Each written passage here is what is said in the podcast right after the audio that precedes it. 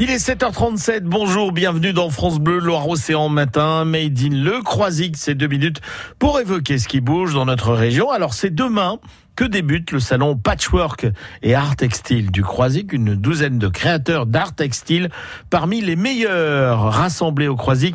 Alors euh, des exposants que nous présente Françoise Le Sœur. Alors, on va découvrir de la dentelle au fuseau, du patchwork, bien sûr, des créations textiles, euh, des broderies d'or japonaises, euh, du tricot d'art, de la dentelle euh, duchesse, de broderie d'art, et du bouti, un créateur de bouti qui a été ou qui est toujours le numéro un de France. Il y aura un atelier bouti avec euh, un stage, même deux stages euh, où il y a déjà une dizaine de personnes qui se sont inscrites.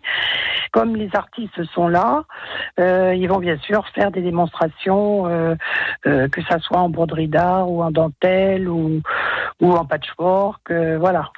Et il y aura surtout, c'est comme ça un petit peu que l'exposition a démarré, des costumes du carnaval de Venise puisque le thème de l'exposition, c'est Venise et son carnaval. Les arts et loisirs textiles qui connaissent un second souffle, à l'image des ateliers de l'association croisicaise Elpic et Brode, organisatrice de ce salon, pour lequel d'ailleurs le visiteur sera mis à contribution. Il y a deux concours qui sont organisés euh, euh, à notre exposition, donc un concours broderie dont le, le vote sera le coup de cœur du public, c'est-à-dire qu'on va distribuer des petits des petits billets et puis on va leur dire de voter ben, pour celui euh, pour la broderie qui leur euh, l'ouvrage broderie qui leur plaît le plus.